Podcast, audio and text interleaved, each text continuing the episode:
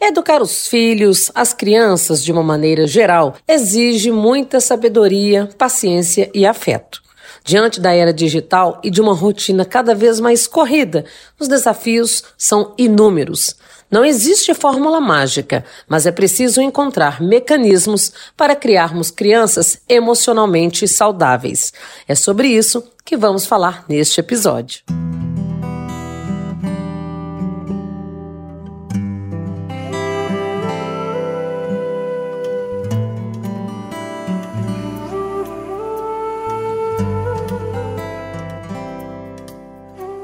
Se você está aqui pela primeira vez, seja bem-vindo, bem-vinda ao Sintonia Aromática. Eu sou Priscila Mendes e este é o podcast da Laslo, essencial para você que busca uma vida mais leve, com mais saúde e bem-estar.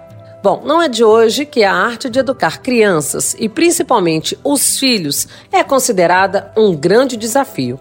Com a era digital, as dificuldades se tornaram ainda mais intensas, já que as telas têm ocupado cada vez mais espaço na rotina dos pequenos, afetando comportamento, além do bem-estar físico e emocional. Nessa esfera, é importante compreender que educar crianças para que sejam emocionalmente saudáveis é um dos pilares fundamentais para o desenvolvimento humano. É necessário construir bases para que se tornem indivíduos mais resilientes, capazes de lidar com as adversidades e de cultivar bons relacionamentos ao longo da vida. O papel dos cuidadores, sejam pais, familiares ou educadores, é imprescindível nesse processo. É preciso oferecer um ambiente acolhedor, com diálogo aberto e apoio emocional, para que as crianças possam expressar seus sentimentos e busquem ajuda quando necessário. E sobre este assunto, eu converso agora com a pedagoga, CEO da Soul Education, especialista em educação parental, Sabrina Moussan. Seja muito bem-vinda, Sabrina. É um prazer contar com a sua participação aqui hoje. Prazer, Priscila. Agradeço pelo convite. Estou muito feliz aí pelo né, poder participar e trazer um pouquinho dessa informação que é tão importante aí nos dias de hoje. Vamos falar sobre saúde emocional das crianças e é um prazer muito grande estar aqui com você. Ah, Para a gente também. É, eu acho que nós temos aí, quando se fala em crianças, filhos, né, educação, um grande desafio, né, Sabrina? Quem é pai, mãe, cuidador, vai saber disso muito bem. As crianças de hoje, né, serão os adultos de amanhã. Hoje, educar de uma maneira mais segura, amorosa, acolhedora e responsável é, tem sido um grande desafio. É, não existe uma fórmula mágica ou uma forma que sirva para todas as famílias, né, Sabrina? Mas Assim, pela sua experiência, abrindo aqui o nosso bate-papo, quais são os ingredientes para criarmos filhos emocionalmente saudáveis e o que, que seria, de fato, esse emocionalmente saudável? É, vamos lá. É, hoje, né, início do ano, 2024, não dá mais para não sabermos ou não abordarmos a questão da inteligência emocional, é, pois é, se a gente começar a observar todas as pessoas, é, que nós mais precisamos é dessa inteligência emocional para lidar com os desafios, adversidades da vida. E imagina só a gente começar isso lá, lá na infância, né? O que, que seria essa educação emocional com as crianças? Porque a gente sabe que né, é, tem muitas pessoas com ansiedade, depressão, isso está crescendo dia após dia. E, e também tá um alerta aí da crescente em casos de criança, né? E quando a gente fala de crianças emocionalmente saudáveis, estamos falando das emoções. É, então, né, se você me permitir, eu queria analisar rapidamente o cérebro infantil para a gente começar a entender como que funciona o cérebro da criança. Ótimo, é, perfeito. Na educação positiva, na educação consciente, a gente usa o conceito do cérebro trino, que foi popularizado aí por, pelo Paulo, em inglês fica Paul Don McKillen, é, que essa teoria sugere que o cérebro humano é composto por três partes e que evolui, que ela se evolui, ela, a criança né, tem as três partes e começa por dentro. Seria o cérebro reptiliano, o cérebro límbico e o neocórtex.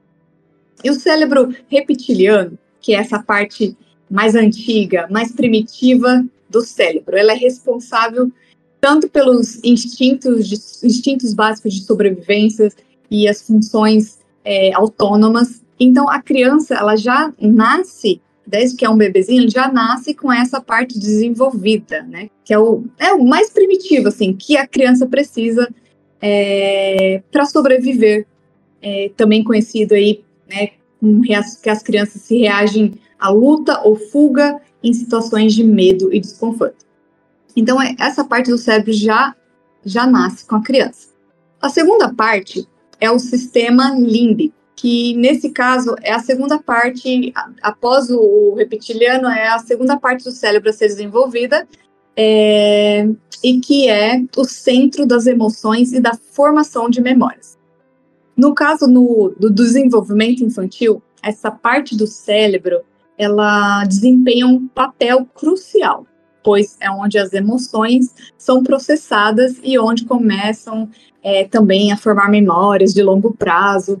E aí o último, que se chama o neocórtex, que é a parte mais evoluída e complexa do cérebro, responsável pelo raciocínio, pensamentos críticos, é, o que mais? É planejamento, linguagem, percepção, é, reflexão.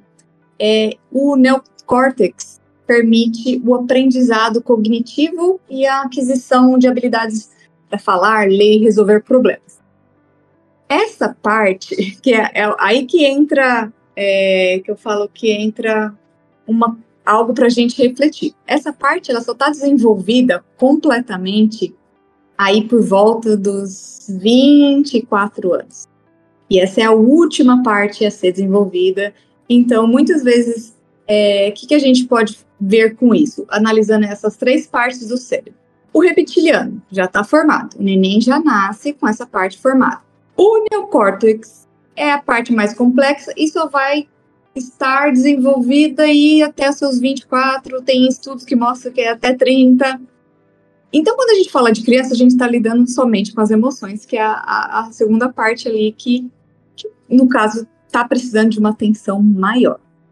Então, quando a gente está lidando, é, não adianta a gente querer ensinar através da razão, de sermões, ah, que a criança analisa, é, reflita, ou sabe aquela questão que era bem usada antigamente, de colocar no cantinho do pensamento? Sei, exatamente. Oh, passei por isso. Passamos, né? Pois é. Então, não, não adianta, porque a criança, como eu disse, ela vai usar os cérebros, né? Vamos colocar assim no plural, que está mais desenvolvido. Ou seja, o reptiliano, quando ela está lá, ela vai querer atacar, fugir, ou então ela vai usar o segundo, né? O seg a segunda parte desenvolvida, que é as emoções, ou ela vai se culpar, vai se achar que ela é uma má criança, que ela não faz nada direito, porque porque a, o que a gente queria é que ela refletisse, refletisse do que ela fez, certo? Só que ela não tem essa capacidade é, ainda racional de entender. Então ela acaba usando as duas partes do cérebro que são mais desenvolvidas.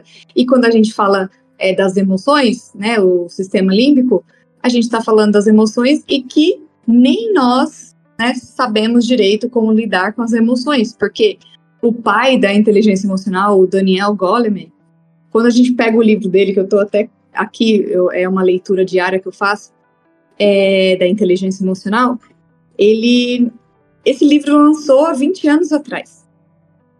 Então, é tudo muito novo, né? Quando a gente fala das emoções, de validar as emoções, de entender as emoções, nós adultos, né? Eu estou aprendendo a lidar com minhas emoções. Acredito que, né? Não sei como que é aí contigo.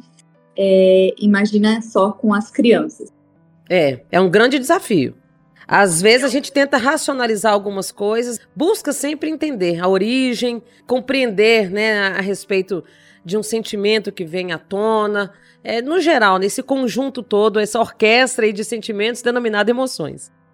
Exatamente. E então o grande desafio hoje é para né, que a criança tem, seja saudável emocionalmente e que no futuro ela seja, né, saiba lidar com as frustrações, saiba, saiba lidar com os desafios da vida, que são muitos, né, na vida adulta, e como que ela, ela sai disso ilesa, né, de não... A gente sabe que tem casos aí, é, quando a gente olha, a gente pensa que é bobo, no caso da garotinha, envolvendo lá o Whindersson Nunes, é, então a gente precisa é, fortalecer o quanto antes a inteligência emocional é, na infância, trabalhar isso, estudar sobre isso.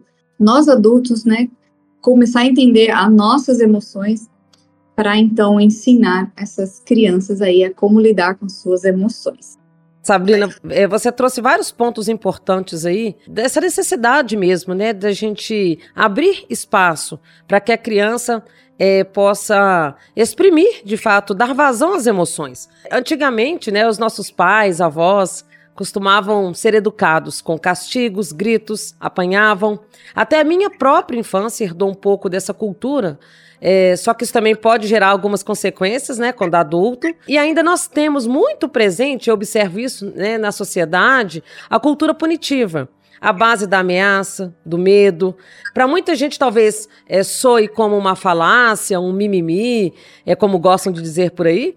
É, mas se a gente for observar, a maioria dos adultos que tiveram emoções reprimidas, que apanharam, que não tiveram direito de voz no passado, hoje carregam traumas e hoje travam, na verdade, uma grande batalha para poder lidar com essas emoções. E isso se reflete em, em várias áreas da vida. Exatamente, né? Ai, muitos, né, igual você falou, geração mimimi, é, muitos falam, né, apanhei, não morri. Só que, Isso. ok, não morri, porém, como que tá a autoestima, como que tá, igual você falou, a questão financeira, tudo influencia, tá? desde questões que a gente viveu na infância, de tudo que a gente viu, ouviu e sentiu.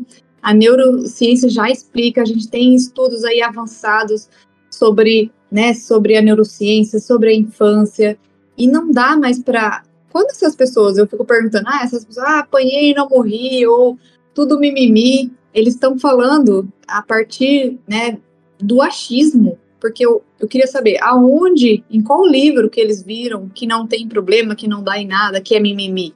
Porque Hoje tem muitos estudos, muitos, e cada vez mais, a gente está avançando cada vez mais. A gente sabe que os é, de 0 a 7 anos é, é um momento crucial aí da gente construir é, a, né, uma, uma infância melhor para se tornar um adulto mais saudável.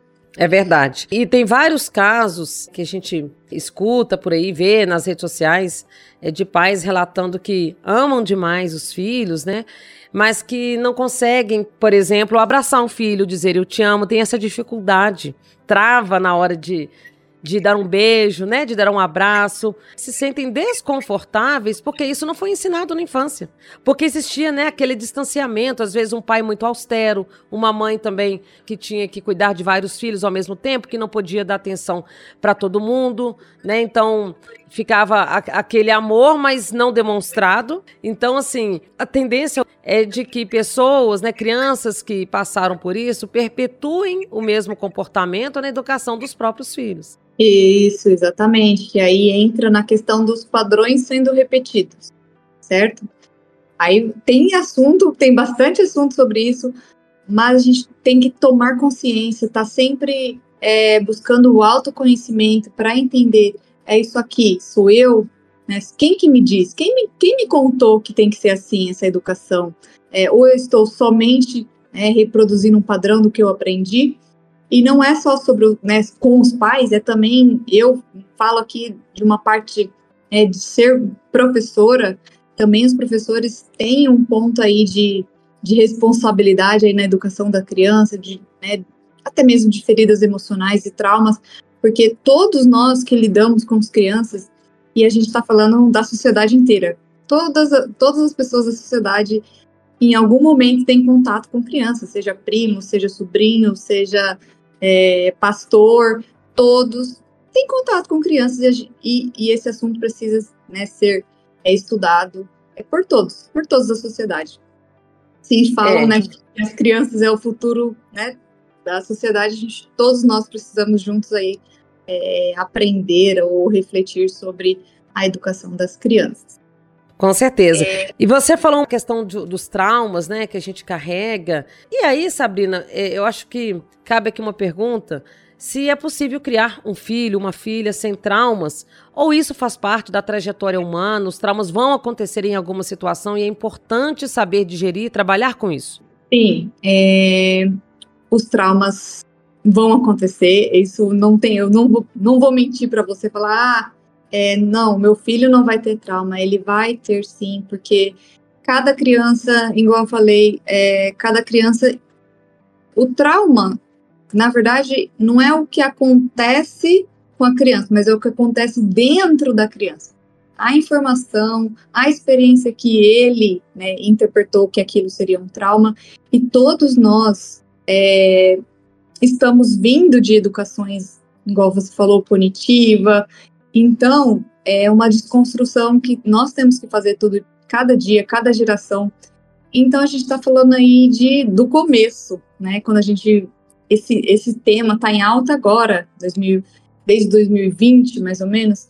Porém, é muita coisa. E não adianta a gente querer achar que, que a gente vai ser o salvador e vai criar filhos perfeitos porque eu acredito muito é, que todos, todos, todos os, todos nossos, né, todas nossas, as mulheres da árvore genealógica vêm fazendo esse trabalho, geração a geração, a sua avó, a sua bisavó, a sua mãe, e, talvez em um grau pequeno, certo? É, e hoje, com tanta informação, tanto livro, tanto estudo, a gente pode dar um passo maior. Só que mesmo assim, todos nós estamos aí é, trabalhando para educar melhor e os traumas acontecem. É, hoje a gente está aqui, né, falando sobre isso é, para reduzir, reduzir os danos é, da, da educação punitiva e, e, isso acho que não é uma geração só que vai acontecer, a gente vai levar aí outras e outras gerações até de repente é, conseguir finalmente aí ter né, crianças cada vez mais saudáveis e sem traumas. Outra situação bastante desafiadora, Sabrina, é a respeito da disputa que a gente vivencia hoje na educação dos filhos, né, das crianças em geral, é, em relação é, aos eletrônicos, tablets, celulares, né? Acho que a era digital trouxe muitos desafios na educação infantil como um todo. Pais, de um lado, tentando mediar isso, Aí do outro você tem crianças hoje totalmente dependentes desta era digital, crianças que já são inseridas, mergulhadas nesse universo desde muito cedo, né? Antes mesmo dos dois anos de idade, porque ali os pais encontram de repente um tempo, é, um alento ali quando a criança está chorando, uma, uma válvula de escape. E acaba que todo mundo fica refém disso tudo. E aí você tira esse eletrônico, por exemplo, da criança, ela vai chorar, ela vai dar birra, ela vai contestar, ela vai dar crises de ansiedade muitas vezes. E como lidar com tudo isso? Você ter autoridade com seu filho sem ser autoritário, saber impor limites e ao mesmo tempo dizer para ele que isso é para o bem e dizer, olha, eu estou fazendo isso porque eu te amo e eu preocupo, né, com, com a sua saúde, com o seu bem-estar emocional, físico, isso, ó, primeiro vamos, vamos falar sobre então essa questão do limite. Essa questão do limite é algo é algo é algo bem desafiador, porque o que acontece? Quando a gente vê, esse, igual você comentou, no grupo de escolas, é, que tem sempre a mesma discussão dos pais que não colocam limites ou que é muito submisso, né? É, a gente está falando aí de uma ferida, de uma ferida da própria infância desse adulto. Por quê? Lá atrás, e quando, é, quando a gente eu estudei isso, e quando eu identifiquei isso, eu falei, uau, faz total sentido e é algo que precisa ser trabalhado no adulto. É, lá atrás, é, essa provavelmente esse adulto ele foi educado né, na educação punitiva, na rigidez, é, que, onde nada podia, onde ela não tinha voz, onde ela não, não podia nada, né? Criança não, não tem que querer nada, aquela frase, sabe? E aí, essa mãe, esse pai, é, né, virou pai e mãe e falou: pro meu filho, eu não quero isso. Eu quero que ele tenha uma educação livre, uma educação diferente da que eu tive. Basicamente assim. E aí que acontece o desequilíbrio. É aí que acontece o desequilíbrio onde tudo desencadeia todas as questões. Por quê?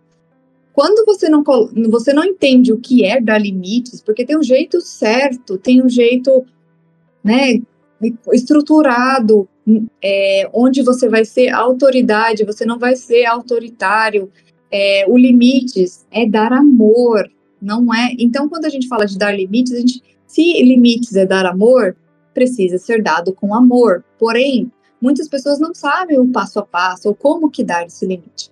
Mas quando eu falo que os pais não conseguem dar limite ou acaba caindo na permissividade, é bem de uma dor da infância e que eles não querem fazer o mesmo que eles passaram lá na infância deles e acabam deixando a criança aí solta. Só que por experiência própria, da minha própria vida ou da minha infância, minha mãe foi uma mãe permissiva. E o que aconteceu? Isso gera na criança é, abandono, sentimento do abandono, a ferida do abandono. Por quê? A criança não tem a capacidade cerebral, cognitiva, para se manter sozinha ou tomar decisões sozinha. Porque, novamente, o cérebro desenvolvido é o reptiliano, não é um racional, ela não tem capacidade de, de tomar decisões e fazer escolhas. Então, precisa do pai e da mãe ali guiando. E quando a gente fala de, de pais permissivos, é a criança se sente abandonada.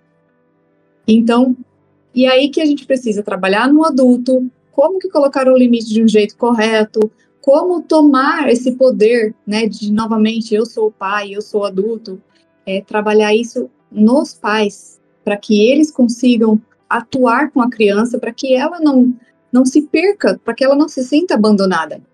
E aí entra também a questão da tela.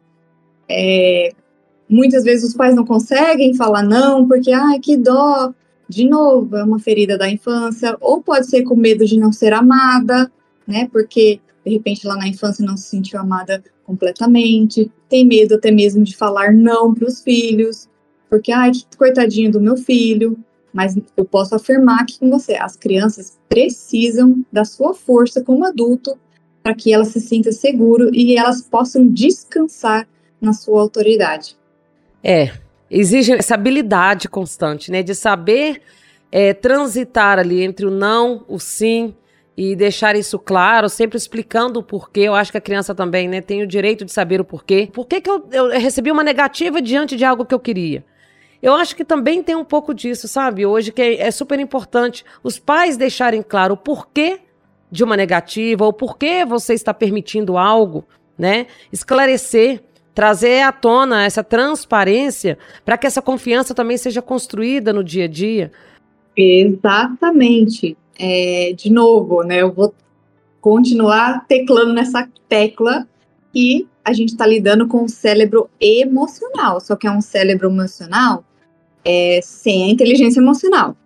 Então, quando, como que você fala não para a criança? Você vai validar primeiro as emoções dessa criança. Ah, eu quero ficar, eu quero ficar no parquinho ou é, não quero ir embora para casa, filho. Você, novamente, você vai conversar com o cérebro emocional da criança. Filho, eu entendo o que você está sentindo. Realmente é muito difícil ir embora quando você está se divertindo no parquinho. Ok, quanto tempo mais você precisa? Cinco ou dez minutos?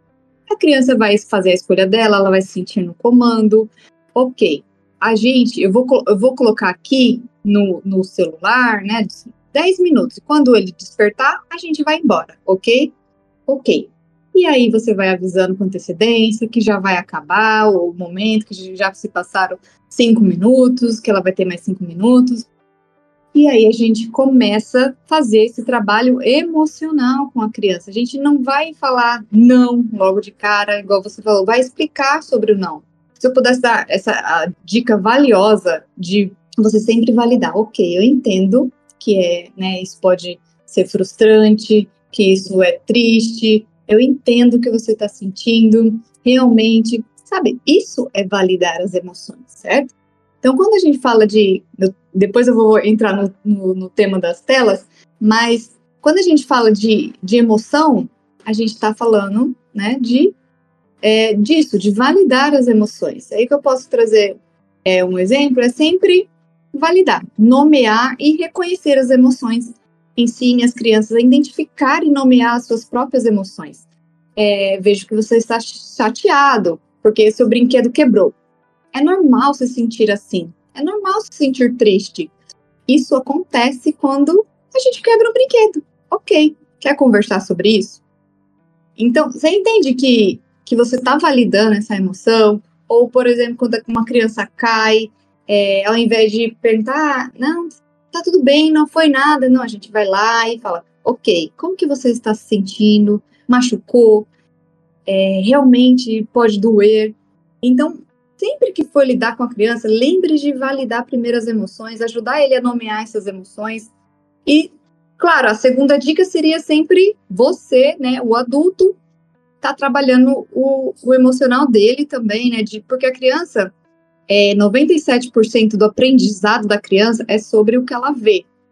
É, por exemplo, o quanto que você tá também mostrando é, lidar bem com os desafios da vida, com as frustrações. Se você também está na impaciência, você está conseguindo se corregular, você, né, ai, ó, filho, olha só, tô vendo que a gente está aqui entrando numa disputa de poder, eu tô ficando, é, né, com, com raiva, a minha paciência tá assumindo, olha, eu, eu preciso sair cinco minutos, eu preciso beber um pouco de água, eu preciso respirar, depois a gente volta para conversar.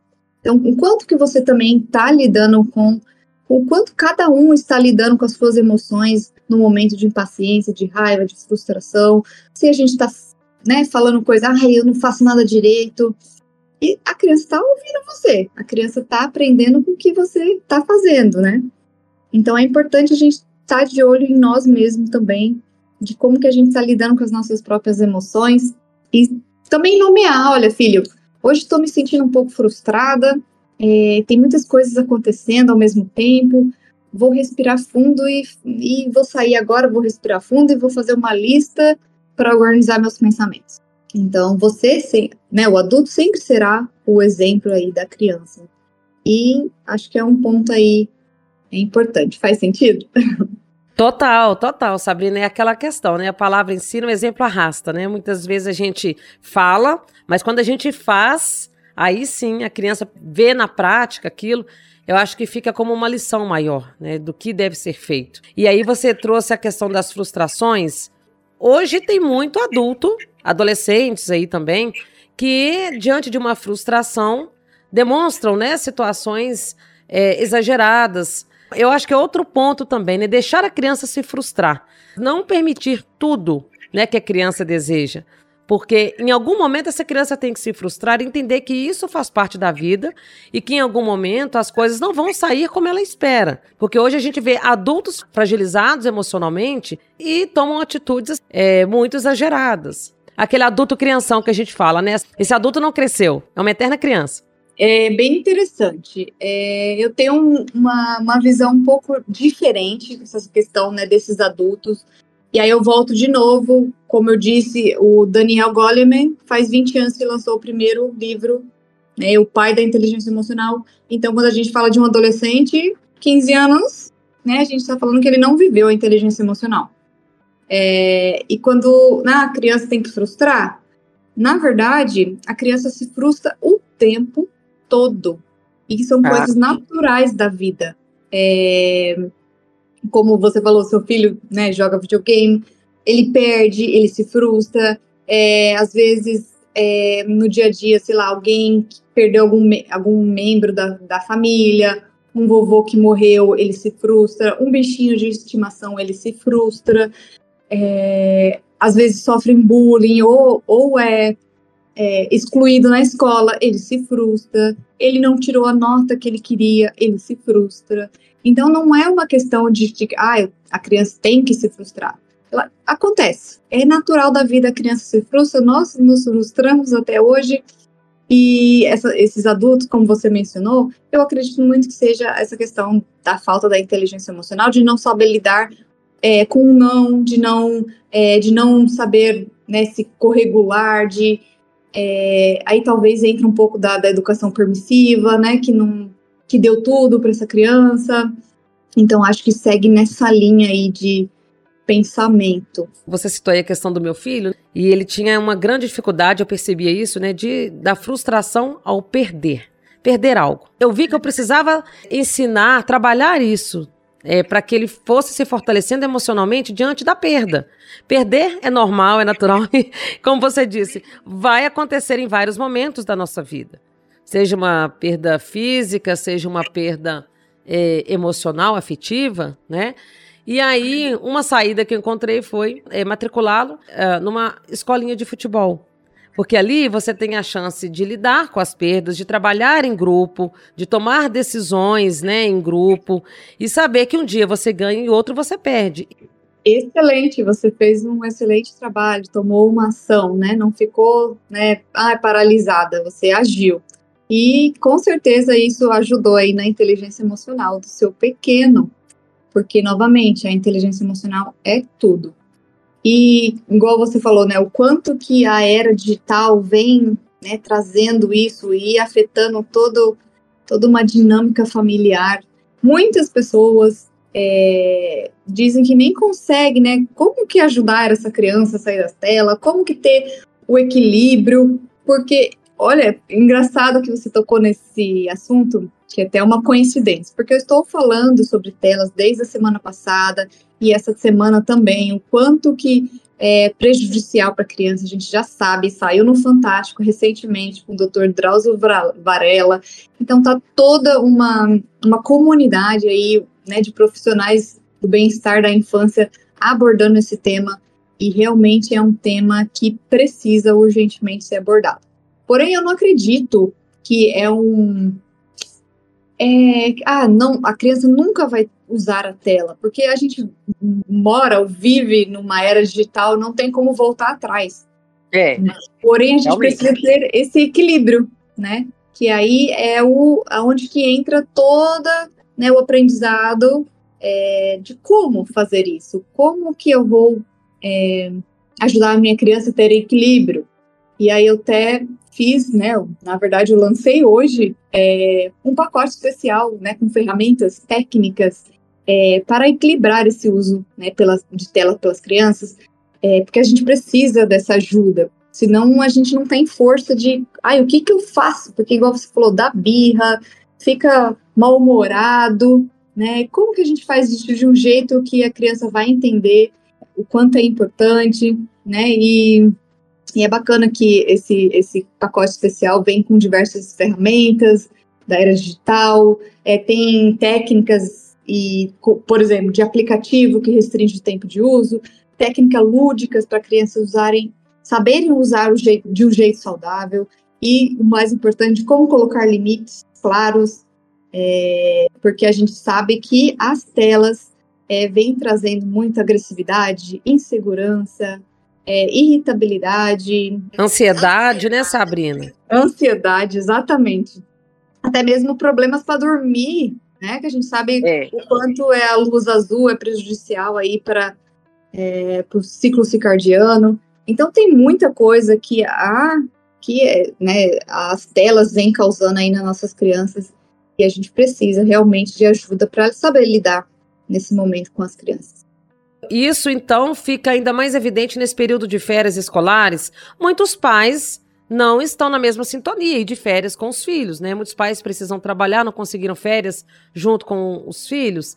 E aí é que as crianças aproveitam acabam exagerando um pouco mais no tempo exposto a essas telas. Né? O pai tem que trabalhar, a mãe tem que trabalhar, às vezes fica com o cuidador, com a avó, enfim. Existe um outro problema hoje que eu vejo também, que grande parte das famílias vivem em apartamentos, é, sem uma área de lazer para essa criança, e a, a criança acaba indo de fato, né, colocar os olhos ali nas telas. É a realidade hoje de muitas famílias brasileiras.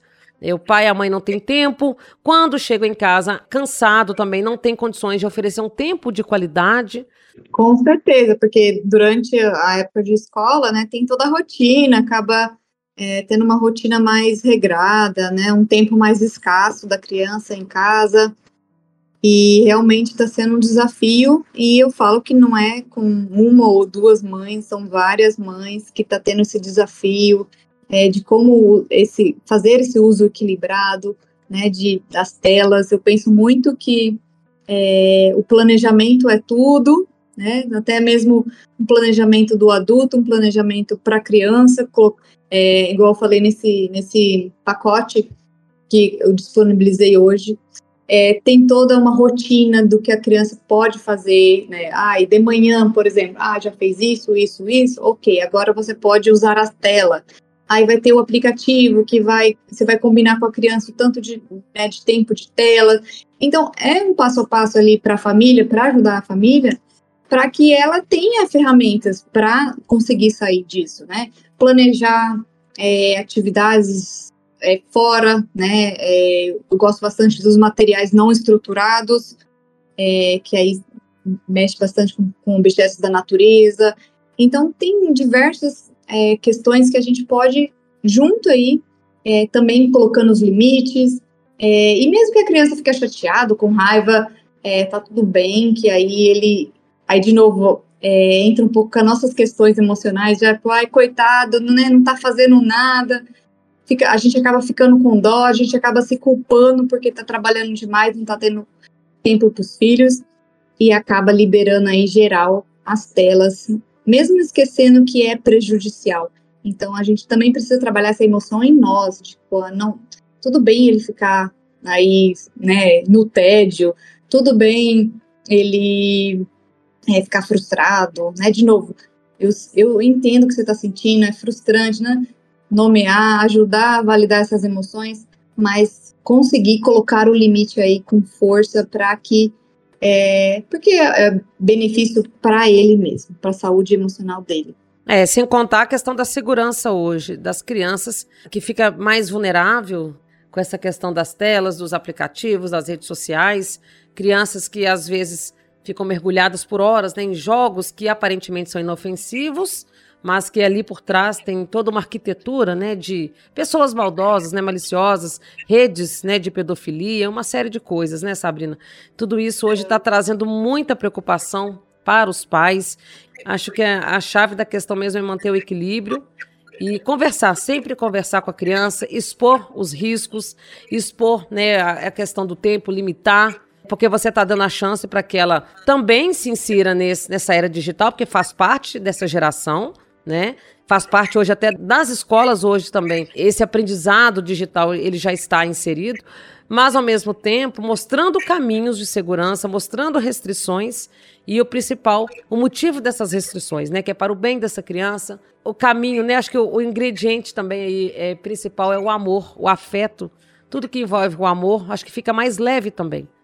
Isso, exatamente. Realmente, é, é o ponto aí que a gente precisa para saber lidar nesses momentos né, mais desafiadores, porque é corrido, né? A gente sabe que tá tão corrido ultimamente e tá todo mundo né, precisando de mais tempo com os filhos e às vezes não consegue, tem todas as demandas de mãe, de empreendedora, de, é, de trabalhar fora de casa. Então, é nesses momentos que você vai voltar para casa, você vai ver o seu filho, né? Às vezes tem pouco tempo, mas você vai olhar, fazer uma comunicação aí, é, olhar nos olhos, falar, filho, tá corrido, mas estou aqui, pode contar comigo, a gente tá junto, é, tá, tá, tá escasso de tempo, mas estamos aqui, né? Porque a gente precisa, né, desse, desse contato, desse afeto, desse amor, é, e né, onde a criança possa descansar e saber não, eu tô, tô seguro, tá tudo bem, minha mãe tá bem, meu pai tá bem, é, posso contar com eles, é, que esse é um, um grande passo aí para inteligência emocional, é, igual você disse, o amor, o afeto entre familiares. Disso tudo, Sabrina, eu, eu, percebo o seguinte: por mais que nós adultos hoje tenhamos traumas, carregamos conosco experiências que não nos foram tão é, favoráveis, que nos geraram emoções negativas, nós temos uma chance ao lidar com os nossos filhos, né, de ressignificar também esse nosso passado de dor. Então, eu acho que os filhos nos ensinam muito também. Essa conexão, esse relacionamento serve também para curar muitas feridas que existem em nós. Aquela criança interior que às vezes não teve voz, que às vezes foi impedida né, de, de se expressar, que não pôde chorar, é, a gente tem essa chance. Eu sempre é, é, vejo isso com bons olhos, assim, a relação com os nossos filhos, uma chance que a gente dá para nós mesmos, né, de poder curar feridas que ficaram abertas. É, eu acredito muito nisso também, concordo contigo.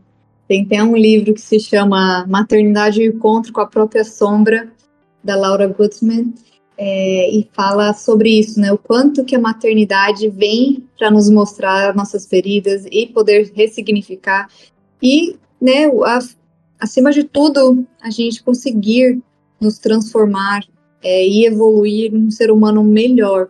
E quando a gente é, consegue isso com nossos filhos, a gente está liberando aí é, os, os que vieram antes de nós, nossos pais, nossos avós, que não tiveram tanta força para romper esse ciclo. E, e, cada mulher, cada pai que faz diferente, cada mãe, é, a gente está libertando aí né, os ancestrais que não conseguiram e estamos dando né, uma própria oportunidade para nos curarmos e, e, curar a criança, né, nossos filhos que que está aí hoje vivenciando a infância. E você sabe, né, que a infância passa muito rápido, o seu pequeno já está com sete. É. E, e tem só mais alguns aninhos aí na infância até entrar na adolescência. É verdade com a gente mesmo assim, né? Quantas vezes bate aquela nostalgia, aquela vontade de ser criança, né? Você come algo que te remete à infância, fica aquela memória afetiva. A vida, né, é um presente, a gente tem que cultivar da melhor forma, né? Uh, os nossos filhos são um presente e a gente precisa cuidar, né, zelar por tudo isso, para que a gente possa entregar para o futuro e também adultos que possam construir um mundo melhor. Exatamente. Sabrina, é, para as pessoas que quiserem conhecer mais do seu trabalho, construir essa relação, né? criar mais conexões com os filhos de uma forma mais saudável, mais leve, mais amorosa, né? Onde te encontrar? É, hoje em dia eu faço a mentoria, né, parental para os pais que querem escrever uma história diferente para os filhos, ok? É, o meu perfil do Instagram é Sabrina Moussan, é o arroba, né? Arroba sabrinamoussan.prof Lá você vai né, poder conhecer um pouco melhor do meu trabalho. E ali link, no link da bio tem os pacotes que eu falei, tanto para você sair das telas e encontrar esse equilíbrio, e também tem um combo ali que é para educação consciente. É, todos os combos e tudo que eu faço tem um valor acessível porque eu quero que alcance o máximo de pessoas possíveis, né? Porque isso é uma missão da minha vida. É, e então, e por último, eu tenho a mentoria individual, que aí seria eu, né, eu com a pessoa, eu com a família, ajudando ali individualmente. E vocês me encontram então no Instagram. Ah, perfeito. Vamos é, só letrar aqui para as pessoas o seu sobrenome, né, o Mouzan, para que não, não haja dúvidas, né, na hora de procurar o seu perfil. Certo. Então é arroba Sabrina M O U S A N. Ah, perfeito, Sabrina. Eu quero agradecer a sua participação aqui no Sintonia Aromática, trazendo pontos é, cruciais aí pra gente nessa rotina né, de educação dos filhos. A gente precisa todos os dias trabalhar um pouquinho nisso. É desafiador, mas como eu disse aqui, com afeto, tudo é possível. Isso faz toda a diferença, né, para o mundo que a gente quer construir. Então, se a gente quer ter um mundo mais saudável, é preciso trabalhar também nas emoções dessas crianças. Agradeço muito a sua participação, a sua contribuição aqui no Sintonia Aromática.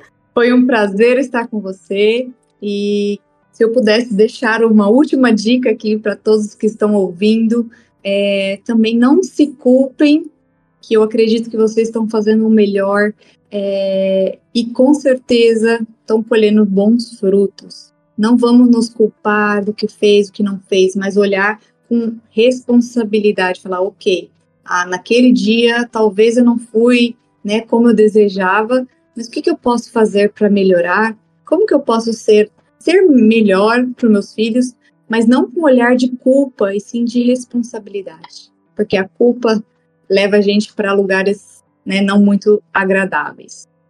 É isso. Sabrina, muito obrigada, viu? Um grande abraço para você e muito sucesso no seu trabalho. Obrigada, Priscila. Você ouviu a pedagoga especialista em educação parental, Sabrina Moussan. Espero que você tenha gostado. Se você conhece alguém que pode se beneficiar deste conteúdo, compartilhe.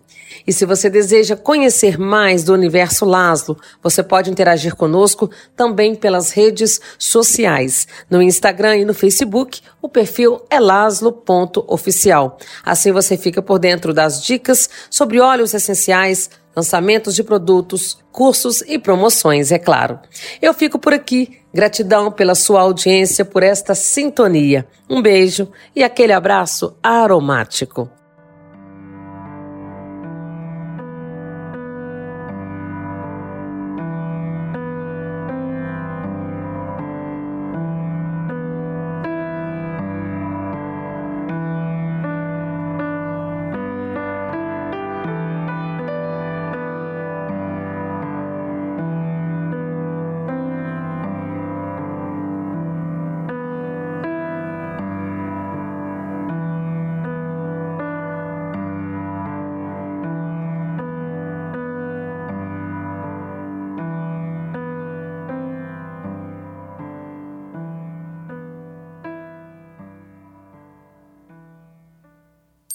Laszlo, o essencial em sua vida.